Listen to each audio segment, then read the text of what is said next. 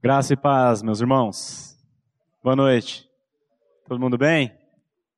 Bom revê-los a todos. Camarguinho, coloca por gentileza Efésios capítulo 2, versículo 8. Por gentileza, irmão.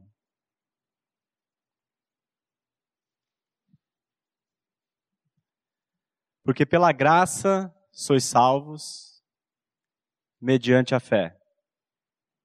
E isto não vem de vós, é dom de Deus. Eu gostaria de convidar todos a ler junto comigo mais uma vez Efésios capítulo 2, versículo 8. Porque pela graça sois salvos mediante a fé. E isso não vem de vós, é dom de Deus. A salvação é pela graça de Deus é um dom de Deus. Eu gostaria de, nesta noite, meus irmãos, nesse momento precioso que nós temos de estar diante da palavra de Deus, eu gostaria de estudar, não estudar, mas contemplar a beleza do Senhor, a beleza que, que a palavra de Deus apresenta sobre esse Deus. É, a porção das Escrituras que está no capítulo 2 de Efésios, nós vamos estudar contemplar o Senhor do verso 1 até o 9. Ele culmina com este raciocínio, com este versículo. É o, o, ápice desse texto que nós vamos estudar, é o versículo 8. Pela graça nós somos salvos. Por meio da fé, isso não vem de nós. É um dom, é um dom, um dom, um presente, uma dádiva deste Deus que é gracioso. Antes de nós começarmos, eu gostaria também de que você curvasse a sua cabeça para nós orarmos mais uma vez. Paizinho, nós te damos graças, Senhor, pelo privilégio que nós temos de estarmos reunidos aqui em torno daquilo que há de mais precioso sobre a face da terra, que é a tua palavra. Obrigado por cada vida que o Senhor trouxe até aqui.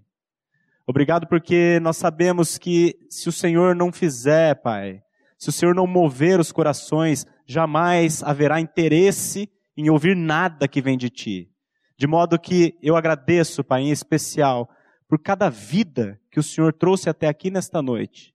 Eu te agradeço, Pai, em especial por cada vida que nos ouve pela internet, que está dedicando um tempo para tomar da tua palavra, o que nós te pedimos aqui, Pai, já que o Senhor trouxe, reuniu todas essas pessoas aqui nesse espaço físico e também no espaço virtual, o que nós te pedimos, Pai, é que tu tomes a tua palavra como uma espada afiada, bem afiada de dois gumes, e com a tua palavra, Pai, que é viva e eficaz, o Senhor gere vida em cada uma das pessoas que o Senhor trouxe até aqui. Pedimos isso, Senhor, para o louvor da sua glória. Em nome de Jesus. Amém. Irmãos, eu tenho 38 anos, fiz na. Uns 15 dias atrás eu completei 38. Eu nasci de novo. Eu conheci o Senhor há cinco anos atrás, quando eu tinha 33, inclusive a idade que Jesus morreu. Morreu não, ele dormiu e ressuscitou. E pela graça de Deus, eu pude crer quando eu ainda, quando o meu filho mais velho era muito pequenininho. O Caio tinha meses ainda, ele não tinha nenhum ano de idade quando eu criei no Senhor. Quando eu o conheci. E todo pai que tem um filho e que ama esse filho, deseja o melhor para o seu filho. Eu sempre quis o bem do meu filho, sempre desejei uh, o melhor para ele.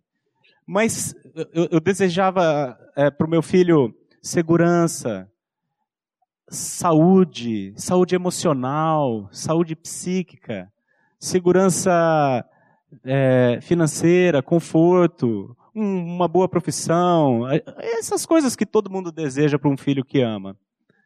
Mas depois que eu conheci o Senhor, quando pela graça o Senhor me alcançou e eu nasci de novo, o meu maior desejo para com o meu filho é que algum dia ele também conheça essa graça. A gente dá um curso de educação de filhos baseado na Bíblia lá em casa e a gente fala para as pessoas que vão até lá, a gente diz assim, gente, se vocês vieram até aqui para vocês aprender eh, como é que educa filho, não é o lugar melhor aqui. Porque isso aí você vai, faz um curso online, EAD em casa, tem coisa melhor, você faz no seu horário. O nosso propósito aqui não é simplesmente que vocês tenham filhos bem educados e vocês vivam bem aqui nessa vida. O nosso grande propósito para as famílias de vocês é que vocês vivam bem com os filhos de vocês, não só aqui, mas no porvir. E esse é o grande desejo meu, do meu coração para com os meus filhos. Que eles creiam no Senhor, para que eu possa viver com eles não apenas nessa vida que, que vai até 60, 80 anos, quando muito, mas eu quero passar a eternidade com o meu filho, com todos os meus filhos, com a minha esposa, com as pessoas que eu amo. Esse é o grande desejo do meu coração para os meus filhos. E aí, com esse desejo no coração, e como pela graça eu pude conhecer o Senhor com meu filho ainda muito pequeno, desde então, ele nem sabia falar, eu já comecei a pregar a palavra para ele. Pregando o Evangelho, falando de Jesus, ao deitar, ao levantar, andando pelo caminho, na mesa, no carro, falando falando. E ele gosta. Eles gostam de ouvir história da Bíblia. Eles gostam de. A gente tem uma pilha de Bíblia lá em casa, e é quando a gente compra. Toda vez que vem na igreja, ele, papai, vamos comprar uma Bíblia. Aí nós vamos ali. E não é barata a Biblinha de criança. Aí, tem, aí a, a, brincadeira dele já é o seguinte: ele pega a Bíblia, tá cheio de figura, de desenho, ele fala assim, papai, vamos ver se eu sei a, a Bíblia sem você falar. Aí ele vai vendo as historinhas, ele vai vendo assim, ó, aqui é Abraão, ó, aqui é Jonas, Aqui é Noé. Conhece tudo. Conhece as histórias da Bíblia todas. Já sabe. Conhece até teologia. Sabe que Cristo morreu por nós na cruz. Foi uma morte substitutiva. Sabe que ele morreu em nosso favor e a gente estava nele, morreu com ele, ressuscitou. Sabe tudo isso aí. Seis anos. Aí, eu quero dizer para vocês o que aconteceu comigo na quarta-feira. Com o meu filho. Ele chegou da escola, nós jantamos, tomamos banho, jantamos. E aí, como a gente faz quase todos os dias, sentamos no sofá, eu e os meus dois menininhos. A menininha já estava dormindo. Sentei com os dois, lemos a Bíblia, demos risada, escovamos o dentinho e vamos deitar. A hora que a gente estava no quarto, eu com os dois, já estavam deitando assim na cama, o Caio, seis anos, falou assim: Papai, a Bíblia é um livro, né? Eu falei: É. Se a Bíblia é um livro que alguém escreveu, como que eu sei que é verdade? A hora que ele falou aquilo, me deu um aperto no coração. Porque, como eu falei para vocês, o meu maior desejo, o desejo profundo do meu coração para todos os meus filhos, quero sim que eles sejam bem educados, quero que eles tenham um sucesso financeiro, profissional, afetivo, mas o que eu quero de fato é que eles conheçam a Deus, como eu tive o privilégio de conhecer. Eu quero passar a eternidade com eles. E aí, quando ele fez essa pergunta, eu falei assim, filho, é,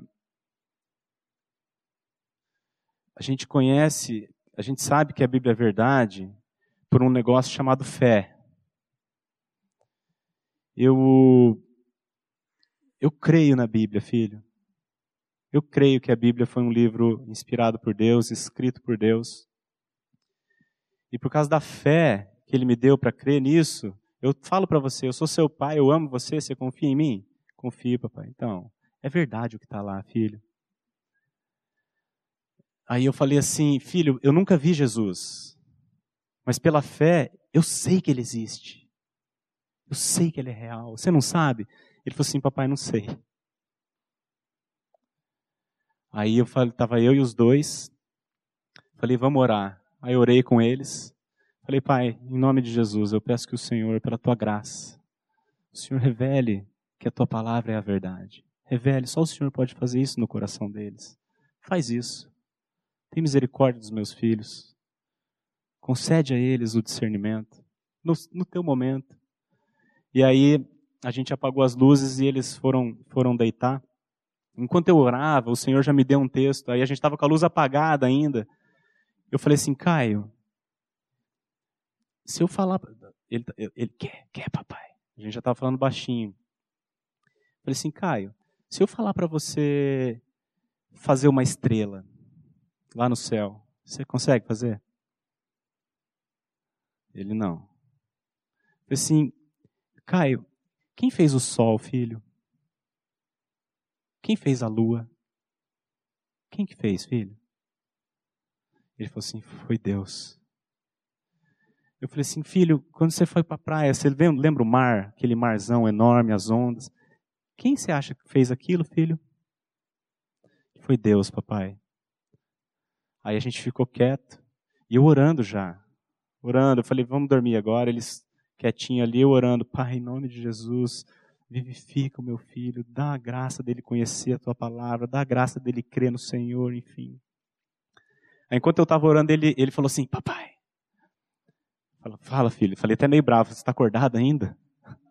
Falei: Fala, filho. Ele falou assim: Eu quero que Jesus volta quando eu seja ainda criança. Falei: Por quê, filho? Ele falou assim: Ah, porque se ele voltar e eu ser criança, eu posso pular no colo dele. Aí eu já dei uma tranquilizada. Né? Falei, não, filho, mas se ele voltar e eu sou adulto, eu vou, eu vou pular no colo dele. Eu vou dar um abração nele, vou chamar você, a gente vai abraçar junto. Ah, então tá bom, papai. E aí, beleza, ficou assim.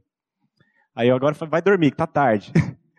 Aí tava todo mundo quietinho no quarto e, e, e é como aquilo apertou de fato o meu coração. Enquanto eles estavam dormindo, eu estava orando ao, ao Pai. Pai, tem misericórdia dos meus filhos.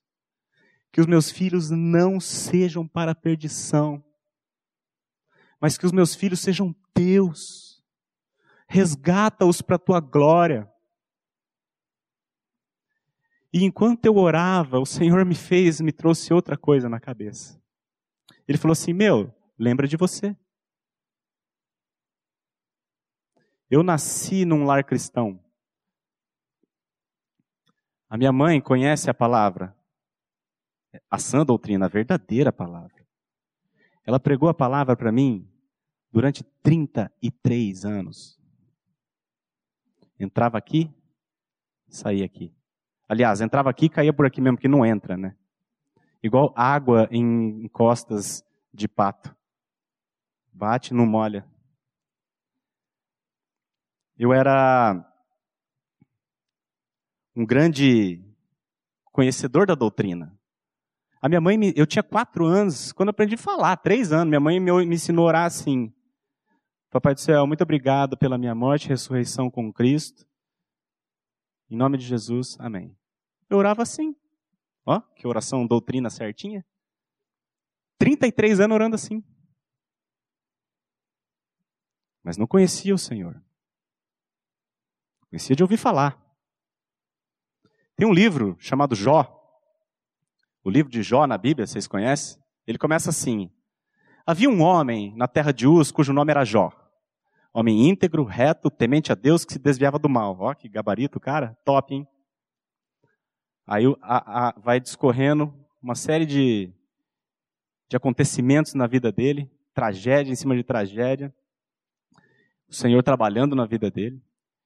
E lá no capítulo 42, muito tempo depois, ele, ele olha para o Senhor e diz assim: Eu te conhecia de ouvir falar, mas agora os meus olhos te veem. Por isso eu me arrependo no pó e na cinza. Jó, um homem íntegro, reto, temente a Deus, se desviava do mal. Conhecia Deus? Sim, de ouvir falar. Então, quando meu filho fez aquela, aquela pergunta, ficou muito claro para mim que ele conhece Jesus, conhece Deus, de ouvir falar. Assim como Jó conhecia, de ouvir falar. Assim como eu conhecia Jesus, de ouvir falar. Todo mundo conhece Jesus. Todo mundo. Que dia é hoje? 7 de setembro de 2000 e 2019 por quê? Depois dele. Todo mundo sabe quem é Jesus. Morreu na cruz. Todo mundo conhece Jesus, galera. Mas quantos creem nele? Quantos sabem que ele é real? Quantos têm ele vivendo dentro de si? Poucos. A Bíblia diz que o homem natural não compreende as coisas do Espírito de Deus e nem pode entendê-las porque elas se discernem espiritualmente.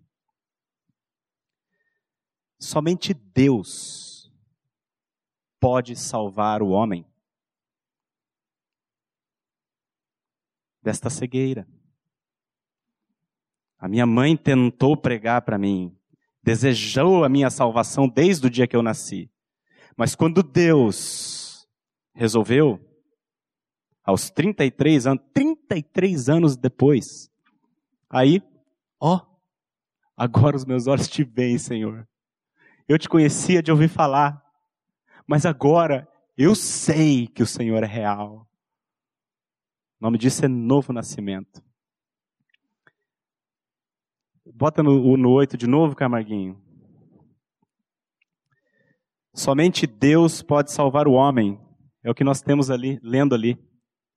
Pela graça de Deus sois salvos, mediante a fé. Isto não vem de vós. Não vem de vós. É dom de Deus. E foi justamente esse acontecimento com meu filho na quarta-feira antes de ontem, que me inspirou a trazer essa palavra de hoje. Para nós refletirmos sobre esse assunto. Que assunto? A graça de Deus, a soberana graça de Deus na salvação do homem. Então, agora eu vou convidá-los a nós lermos o texto de Efésios, capítulo 2, a partir do versículo 1 mas eu acho que antes da gente ler o, o, o, o começar o capítulo 2, Camarguinho, por gentileza, coloca o capítulo 1, versículo 1, para a gente ver para quem que essa carta foi escrita.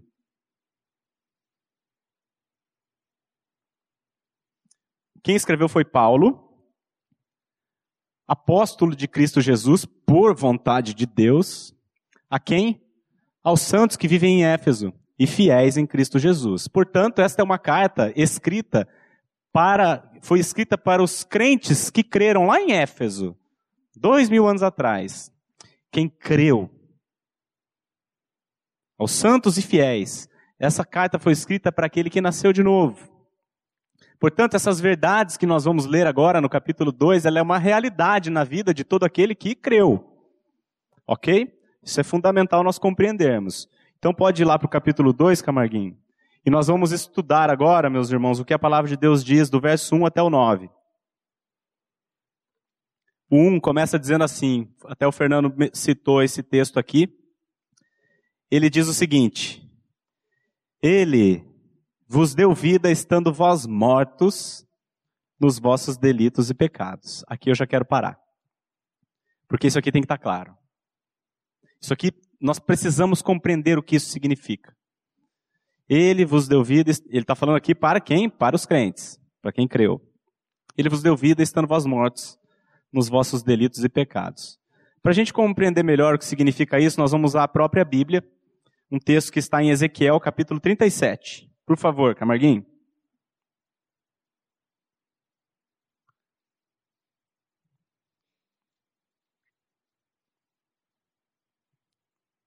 Eu, quero, eu vou ler o texto de maneira corrida, eu quero que vocês prestem atenção, porque no final eu vou fazer umas perguntas para vocês. Ok?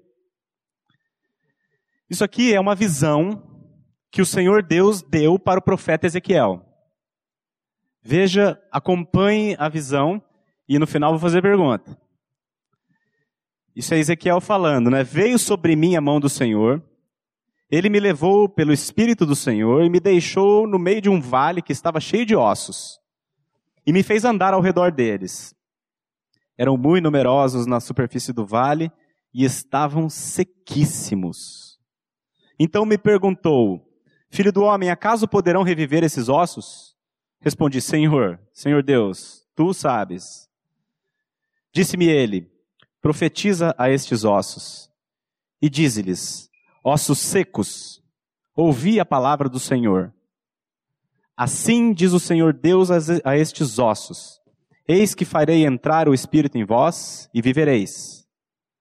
Porei tendões sobre vós, farei crescer carne sobre vós, sobre vós estenderei pele e porei em vós o espírito e vivereis. Então, depois de tudo isso, sabereis que eu sou o Senhor. Continuando. Então, profetizei segundo me for ordenado. Enquanto eu profetizava, houve um ruído, um barulho de ossos que batiam contra ossos e se ajuntavam, cada osso ao seu osso. Olhei, e eis que havia tendões sobre eles, e cresceram as carnes, e se estendeu a pele sobre eles, mas não havia neles o espírito. Então ele me disse: profetiza o espírito, profetiza, ó filho do homem, e dize-lhe: Assim diz o Senhor Deus: Vem dos quatro ventos, ó Espírito, e assopra sobre estes mortos para que vivam.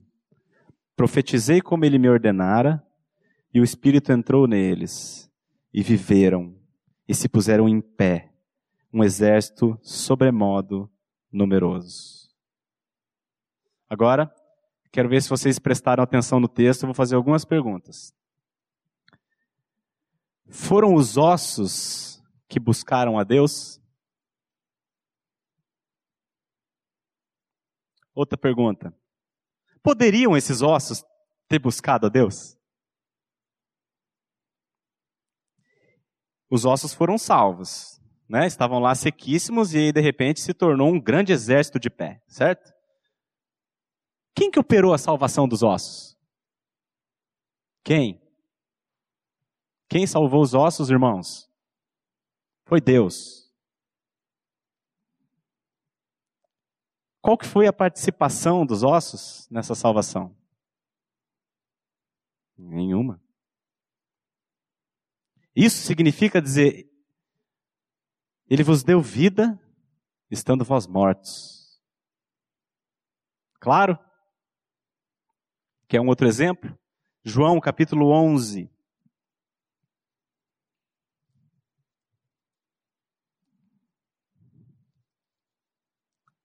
verso 31, nós vamos ler.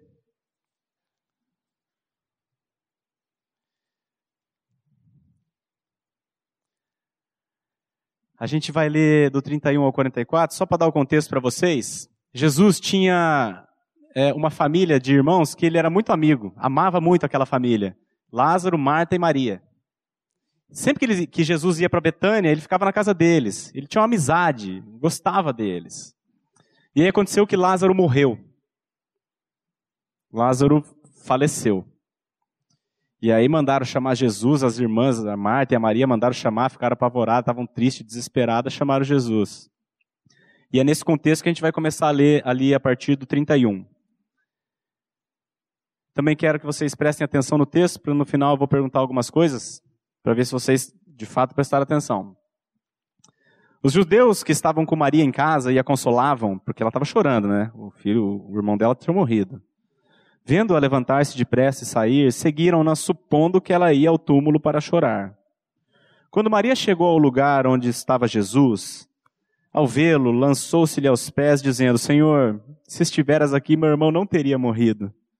Jesus, vendo-a chorar, e bem assim os judeus que a acompanhavam, agitou-se no espírito e comoveu-se e perguntou: Onde o sepultastes? Eles lhe responderam: Senhor, vem e vê. Jesus chorou. Então disseram os judeus: Vede quanto o amava. Mas alguns objetaram: Não podia ele, que abriu os olhos ao cego, fazer que esse não morresse? Jesus, agitando-se novamente em si mesmo, encaminhou-se para o túmulo. Era este uma gruta, a cuja entrada tinham posto uma pedra. Então ordenou Jesus: Tirai a pedra. Disse-lhe Marta, irmã do morto: Senhor, já cheira mal, porque já é de quatro dias, tá podre. Meu, vai, vai abrir mesmo?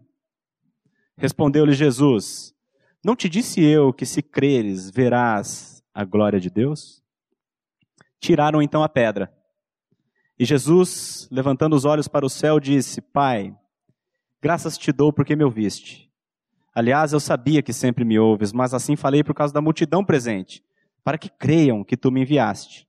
E tendo dito isto, clamou em alta voz: Lázaro, vem para fora.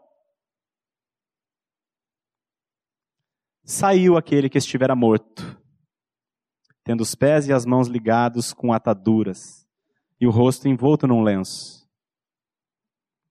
Então lhes ordenou Jesus: desatai-o e deixai-o ir. Pergunta: Foi Lázaro que pediu para Jesus ressuscitar ele? Não. Poderia ele ter clamado ao Senhor por misericórdia, por, ô oh, Senhor, tô, tá vendo eu morto aqui? Não, não. Quem que operou a ressurreição de Lázaro, meus irmãos? Foi o Senhor. E como que ele fez isso? Assim como ele fez com os ossos, através da sua palavra. Qual foi a participação de Lázaro nesse episódio? Nenhuma. Estando vós mortos, ele vos deu vida. É isso que, que a gente precisa compreender. O que diz o verso 1. É isso que significa. Ok? Agora nós podemos voltar lá para Efésios 2.1, para a gente continuar.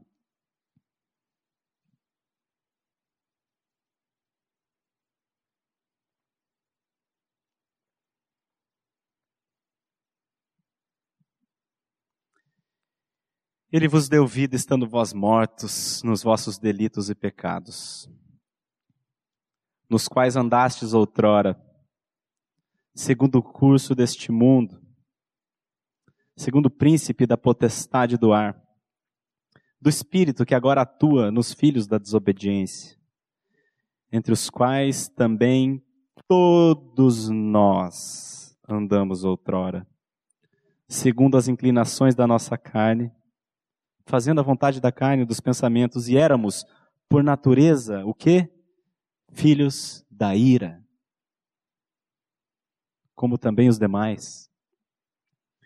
Como andavam os, os efésios antes? Como que eles andavam? Mortos. Mortos nos delitos e pecados. Segundo o curso desse mundo. Igual todo mundo. Igual. Todo mundo segundo o curso deste mundo, segundo o príncipe da potestade do ar, que é um título mais nobre de Satanás, segundo o diabo, segundo as inclinações da carne. É assim que os efésios andavam antes de receberem vida do Senhor. E não só os efésios, mas também Paulo. Certo? Porque ele diz ali no no 3, entre os quais também todos nós andamos outrora. Todos nós. E todos nós éramos, por natureza, o quê? Filhos da ira. Quando, Paulo se inclui aqui, Paulo é quem, quem escreveu a carta aos Efésios. Nós acabamos de ver, é, através dos exemplos lá de Ezequiel, os ossos secos, e também através da ressurreição de Lázaro, exemplos de, do que é o Senhor dando vida a um homem morto.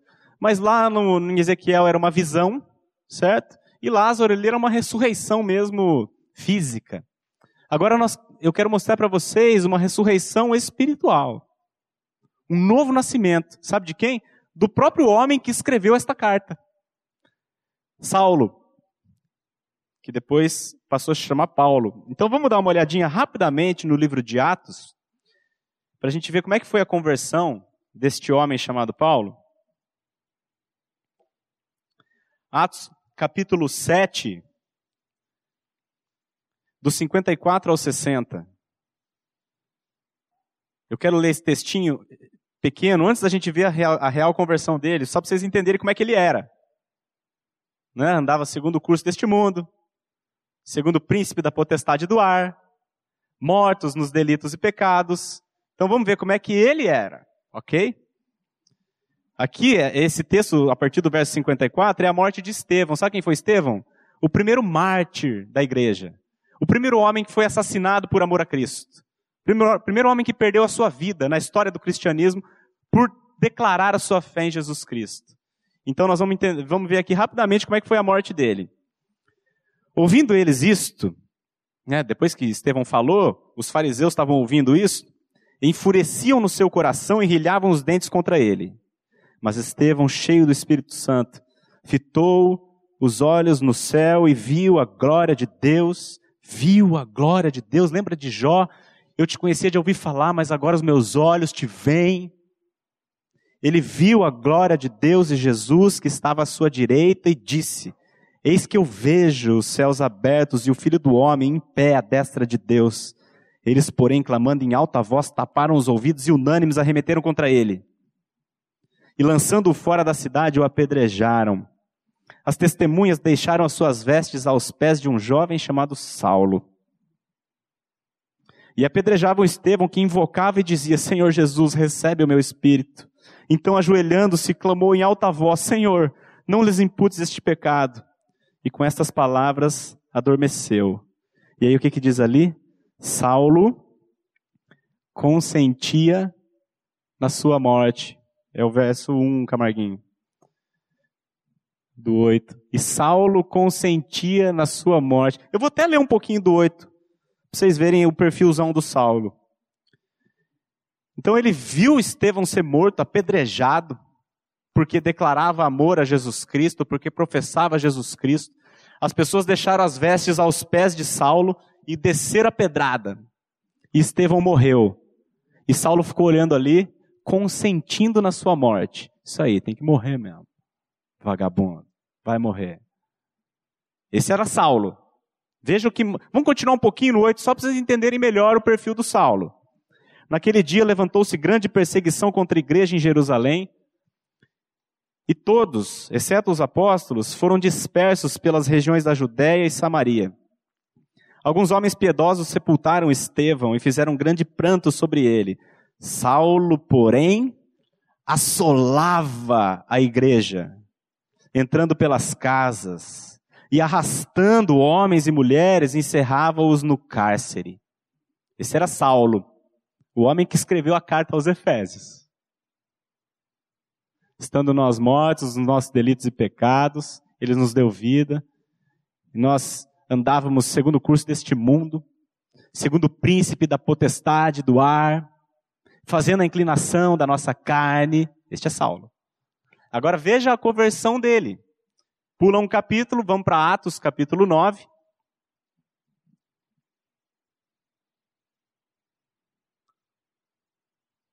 Versículo 1.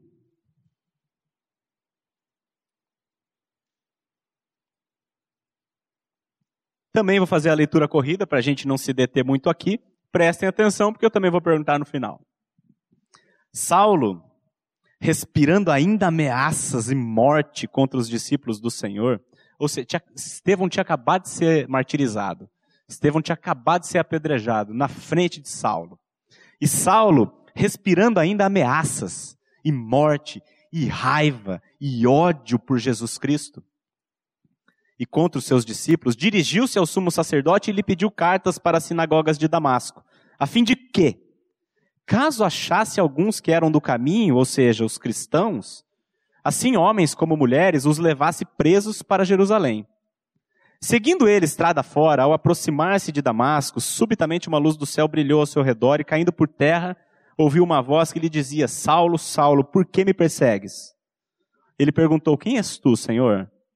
E a resposta foi: Eu sou Jesus, a quem tu persegues. Mas levanta-te e entra na cidade, onde te dirão o que te convém fazer. Os seus companheiros de viagem pararam emudecidos, ouvindo a voz, não vendo contudo ninguém. Então se levantou Saulo da terra e, abrindo os olhos, nada podia ver. E guiando-o pela mão, levaram-no para Damasco. Esteve três dias sem ver, durante os quais nada comeu nem bebeu. Ora, havia em Damasco um discípulo chamado Ananias. Disse-lhe o Senhor numa visão: Ananias. Ao que respondeu: Eis-me aqui, Senhor.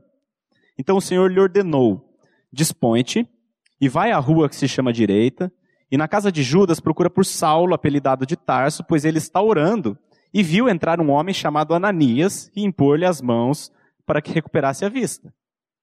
Aí olha a postura do Ananias. Ananias, porém, respondeu: Senhor, Senhor, de muitos eu tenho ouvido a respeito desse homem. Quantos males tem feito aos teus santos em Jerusalém? E para aqui, Damasco, trouxe autorização dos principais sacerdotes para prender a todos os que invocam o teu nome. Mas o Senhor lhe disse: Vai, porque este é para mim um instrumento escolhido para levar o meu nome perante os gentios e reis, bem como perante os filhos de Israel. Pois eu lhe mostrarei quanto importa sofrer pelo meu nome. Então Ananias foi e entrando na casa, impôs sobre ele as mãos, dizendo: Saulo, irmão, irmão, o Senhor me enviou, a saber, o próprio Jesus que te apareceu no caminho por onde vinhas, para que recuperes a vista e fiques cheio do Espírito Santo. Imediatamente lhe caíram dos olhos como que umas escamas e tornou a ver a seguir, levantou-se e foi batizado. E depois de ter se alimentado, sentiu-se fortalecido. Então permaneceu em Damasco alguns dias com os discípulos. Aí olha o que diz no 20. E logo pregava a Jesus, afirmando que este é o Filho de Deus. Essa é a conversão de Saulo. Esta é a conversão de Saulo. E aí eu pergunto para você: se você prestou atenção nos textos. Foi Saulo que procurou Jesus? Foi ele que se converteu? Quem operou a salvação de Saulo? Quem, meus irmãos? O Senhor. Sabe por quê? Porque pela graça sois salvos mediante a fé, isso não vem de vós, é dom. É dom. É presente de Deus. Ele vos deu vida, estando vós mortos. Todos nós, como Paulo estava dizendo ali na carta de Efésios, pode voltar lá, Camarguinho, para a gente continuar. Todos nós nascemos, todos nós, sem exceção, nascemos por natureza, filhos da ira. A gente pode conhecer de ouvir falar. Todo mundo já ouviu falar. Mas enquanto o Senhor não fizer uma obra, a gente vai conhecer de ouvir falar. Nós nascemos como filhos da ira, mortos espiritualmente mortos nos nossos delitos e pecados, incapazes de ver a Deus. A minha mãe falou para mim 33 anos. Mas eu era incapaz de enxergá-lo. Incapaz de amá-lo. Incapaz de desejá-lo. Incapaz. Porque um morto não pode fazer nada. Incapazes de crer nele. O máximo que um homem natural consegue querer de Deus é que Deus ajude ele com alguma coisa. Isso é o máximo que o homem pensa de Deus. O homem, antes de nascer de novo, o máximo que ele pensa é Deus me ajude com as minhas coisas aqui. Um auxiliar para os meus desejos. Um auxiliar para resolver os meus problemas pessoais. Eu preciso de Deus para isso, preciso de Deus para aquilo, preciso de Deus para aquilo, mas amá-lo de todo o coração, que isso é a salvação, essa é a verdadeira salvação, você ter o seu coração conquistado para o Senhor, isso, meus irmãos, o homem é incapaz de fazer porque o homem está morto. Então, os versos de 1 a 3 que a gente acabou de ler mostra a nossa condição, infelizmente. Todos nós andamos assim outrora. Quem não nascer de novo não pode ver o reino de Deus, porque está morto nos delitos e pecados. Quem não nascer de novo não pode vê-lo, quem não nascer de novo não pode amá-lo, quem não nascer de novo não pode crê-lo, quem não nascer de novo não pode ver o reino de Deus. Aí a gente continua no 4.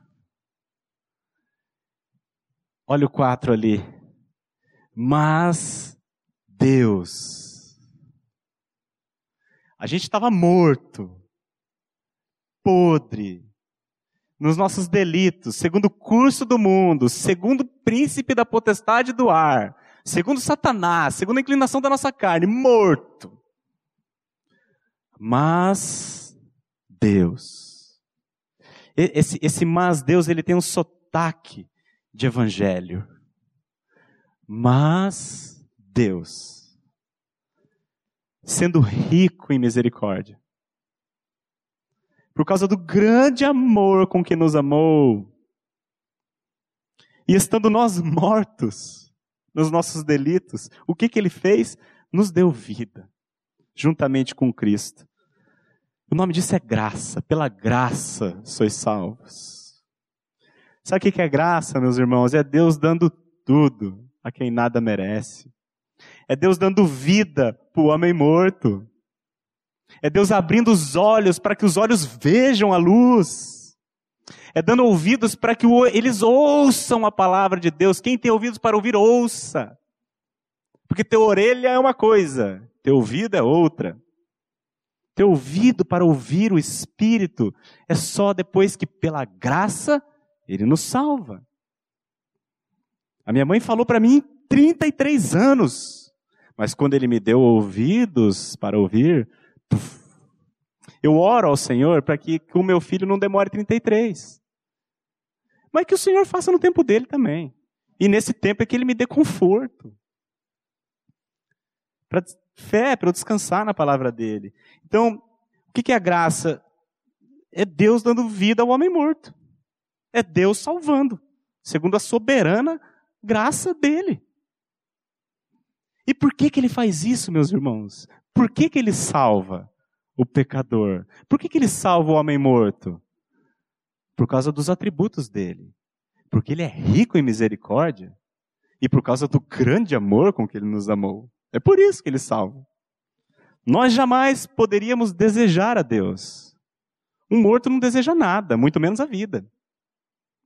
Mas Deus amou o mundo de tal maneira que ele deu o seu Filho unigênito, para que todo aquele que nele crê não pereça, mas tenha vida eterna.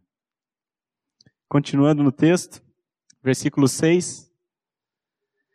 E juntamente com ele, com Cristo, nos ressuscitou e nos fez assentar nos lugares celestiais em Cristo Jesus.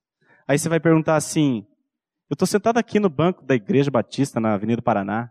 Como é que a Bíblia está dizendo que ele me fez assentar nos lugares celestiais.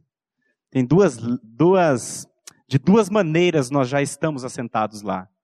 Das duas maneiras nós estamos assentados. A Bíblia diz que Cristo é o cabeça da igreja.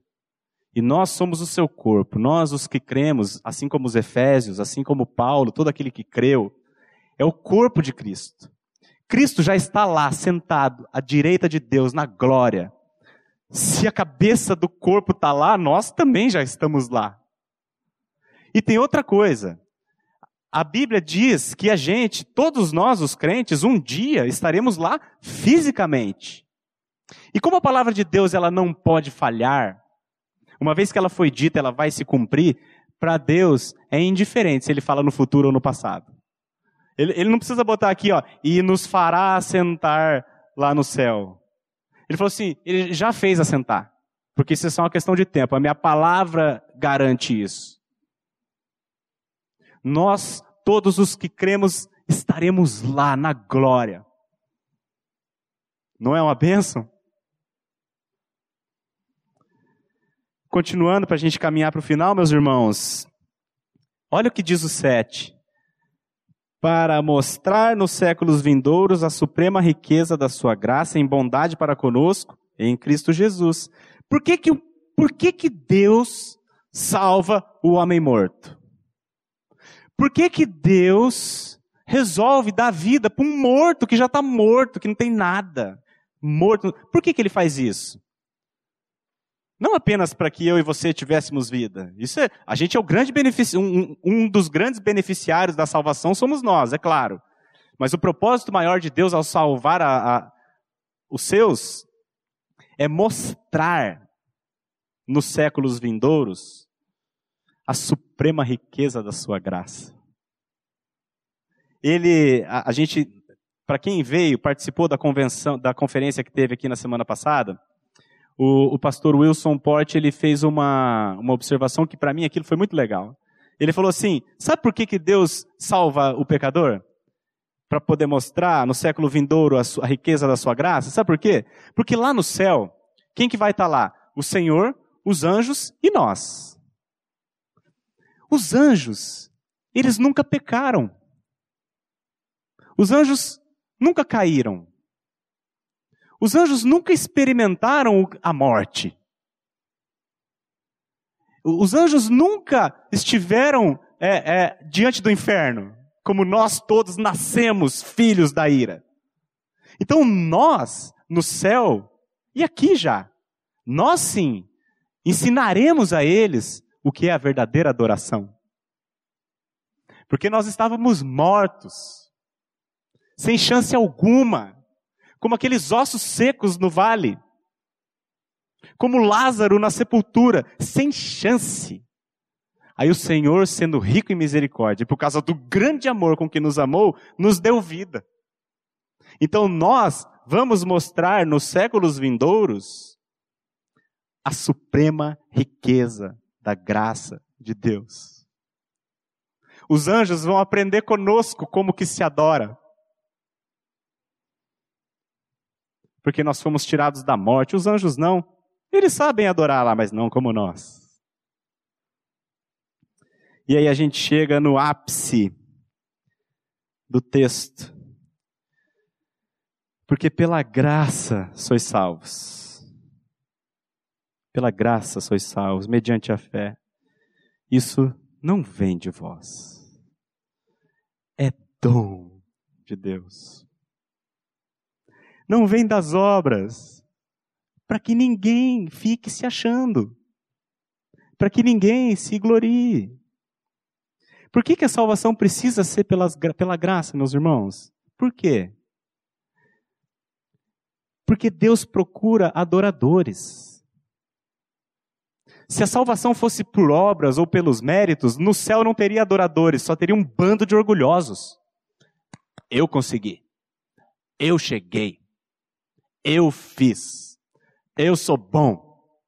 Mas como a Bíblia diz que Deus procura adoradores, então o que, que ele faz? Pega um morto como eu, podre, e fala assim: abre a sepultura. Não, mas está fedendo, está morto desde, desde sempre. Abre, vem. Aí o morto acorda, nossa, era lá que eu estava. Senhor, eu não tinha condição nenhuma. Jamais eu ia sair de lá. Eu jamais poderia nem, nem te desejar. Mas agora que o Senhor fez isso por mim, não sei porquê. O que me resta ao Senhor é te adorar. E a eternidade vai ser pouca para eu adorar o tanto que o Senhor merece a minha adoração. Tá entendendo? Porque o sete a gente diz que ele quer, ele salva o pecador para mostrar nos séculos vindouros a suprema riqueza da sua graça. Como que ele mostra isso? Através da adoração dos redimidos, dos remidos. E ele não pode salvar pelas obras porque ele não teria adoradores. Mas quando ele tira um cara da sepultura, aí ele encontra um adorador. É por isso que a salvação precisa ser pela graça. No céu, só haverá uma classe de pessoas: ex-mortos, salvos pela graça, ex-filhos da ira, que foram adotados pelo Pai amado, ou seja, adoradores. No céu só vai ter adoradores. E aí, para a gente concluir, meus irmãos, olha só o que diz Apocalipse capítulo 7, 9 a 10. Hum. Você sabe que o livro de Apocalipse é uma visão, é o último livro da Bíblia a ser escrito. É uma visão que o, Senhor, o próprio Senhor Jesus deu para o apóstolo João, é, é, revelando como vai ser o fim. Como vai ser o, o, o fim, que para nós, na verdade, é o início, né, a cereja do bolo. Como que vai ser lá na glória? E olha a visão que João teve.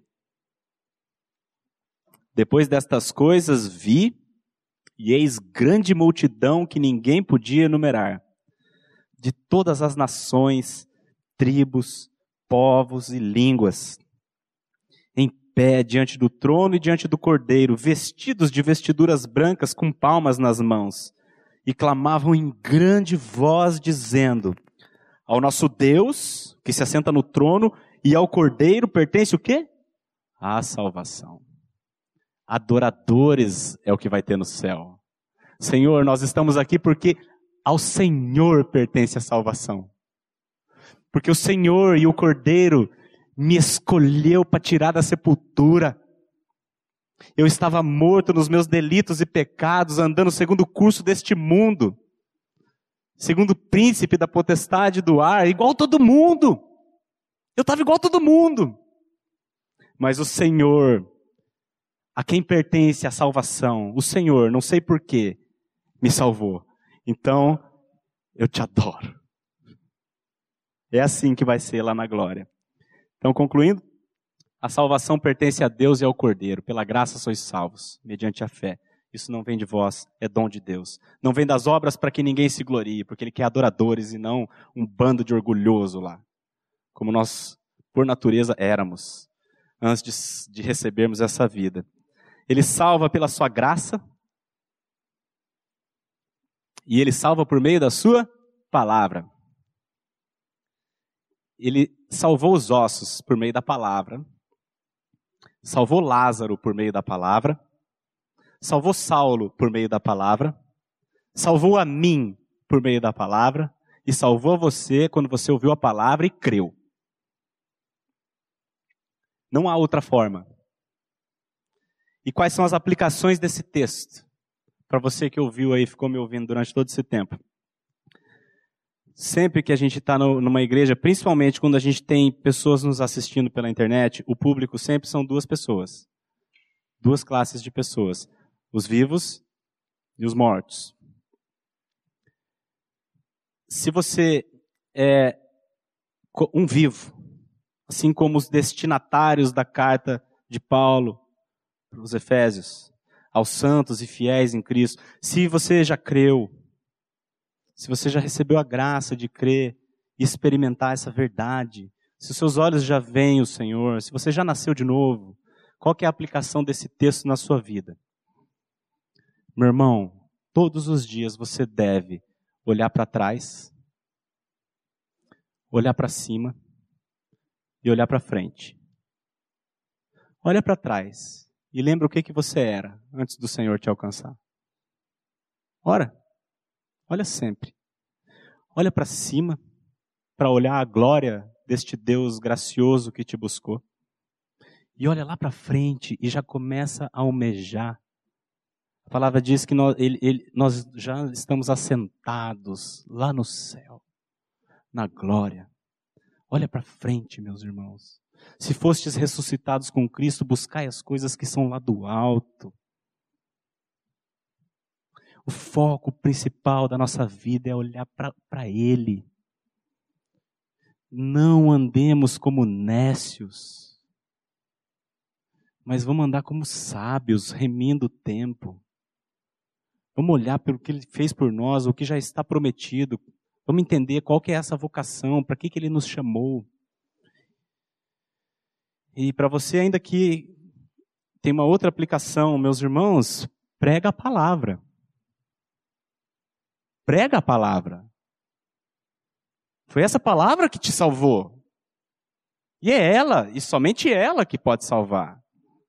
Mediante a graça de Deus, pela fé.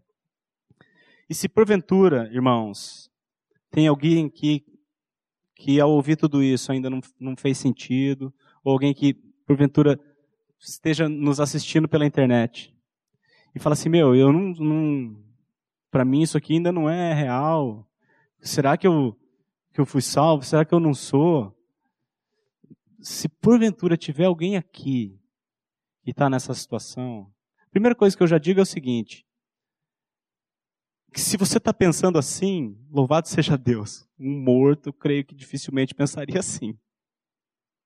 Se você ainda não tem essa convicção que Paulo teve, se ainda não experimentou, de fato, os seus olhos ainda não viram a pessoa de Jesus, a dica é: entenda que Ele é o autor da salvação. Não, não cometa a loucura de tentar se salvar. Mas clame ao Senhor. E tenha contato com a palavra essa palavra viva e eficaz que salva. A Bíblia diz que a fé vem pelo ouvir e o ouvir da palavra. E pela graça sois salvos mediante o quê? A fé. Conheça o Deus da Bíblia. Ele se apresenta aqui. Ele se faz conhecido a todo aquele que quer. A Bíblia diz também que ele não recusa nenhum pecador que se arrepende e o busca de todo coração. Nenhum. Ele não faz acepção de pessoas. Não importa o seu passado. Não importa, porque todos nós éramos como ossos secos. Todos nós éramos como Lázaro. Todos nós andamos como Saulo. Não importa o seu passado. O que importa é a, é a salvação para a glória de Deus. Quando ele salva um morto, ele salva justamente porque ele quer glória. E aí fica uma sugestão para você que Jesus dá. Se porventura você ainda não tem esta paz, esta, esta confiança, esta fé, esta vida vivendo em você, e você está incomodado e quer ter, olha o que Jesus diz. Eu encerro com esse, com esse texto. Lucas 11, 9 a 13. Não precisa nem pôr, já vou ler aqui. Jesus diz assim: Por isso vos digo, pedi e dar-se-vos-á, buscai e achareis, batei e abrir-se-vos-á. Pois todo o que pede, recebe, o que busca, encontra, e a quem bate, abrir-se-lhe-á. Qual dentre vós é o pai que, se o filho lhe pedir pão, lhe dará uma pedra? Ou se pedir um peixe, lhe dará em lugar de peixe uma cobra? Ou se lhe pedir um ovo, lhe dará um escorpião? Ora, se vós, que sois maus, sabeis dar, sabeis dar boas dádivas aos vossos filhos, quanto mais o Pai Celestial dará o quê? O Espírito Espírito Santo àqueles que lhe o pedirem. O Senhor tem prazer em salvar pecadores, porque Ele quer, através da nossa salvação, mostrar nos séculos vindouros a suprema riqueza da Sua graça e bondade para conosco, em Cristo Jesus. Amém, meus irmãos? Vamos orar? Pai, nós te damos graças, Senhor, porque quando nós estávamos mortos nos nossos delitos e pecados. Mortos para ti, cegos, surdos, incapazes de vê-lo, incapazes de ouvi-lo, incapazes de desejá-lo, muito menos, Pai, capazes de amá-lo, incapazes de crer no Senhor. Nós te damos graça, Senhor, porque apesar da nossa condição, mortos, o Senhor, Pai, por causa da Sua imensa misericórdia e por causa do grande amor com que Tu nos amaste, o Senhor resolveu nos dar vida, estando nós mortos em nossos delitos. Pai, nós te damos graça, Senhor, porque porque se não fosse a tua graça, Pai, estaríamos todos mortos. O que nós te pedimos, ó Pai, é que o Senhor traga viva essa memória no nosso coração todos os dias. Que todos os dias, Pai, nós lembremos de quem nós éramos e possamos olhar para o Senhor, para a tua graça, para a tua misericórdia e possamos lhe render a adoração que lhe é devida. Também te pedimos, ó Pai, por aqueles que ainda não desfrutam desta desta luz, deste gozo. Pedimos que o Senhor, com a tua misericórdia que lhe é pertinente, Pai, que só o Senhor tem, o Senhor derrama da tua misericórdia, derrama da tua graça, para que, tirando mortos da sepultura, Pai, o Senhor levante louvor para a tua glória. Nós te pedimos isso, Senhor, com este propósito, que o teu nome e o nome do Senhor Jesus Cristo seja glorificado por meio de todos que aqui estão, seja agora, seja nos séculos vindouros, para que os anjos aprendam a adorar conosco, Pai, que nascemos condenados, mas adotados para a tua família, agora te bendizemos, te louvamos e te adoramos pelos séculos dos séculos, Pai. Essa é a nossa oração, recebe ela em nome de Jesus, Pai. Amém.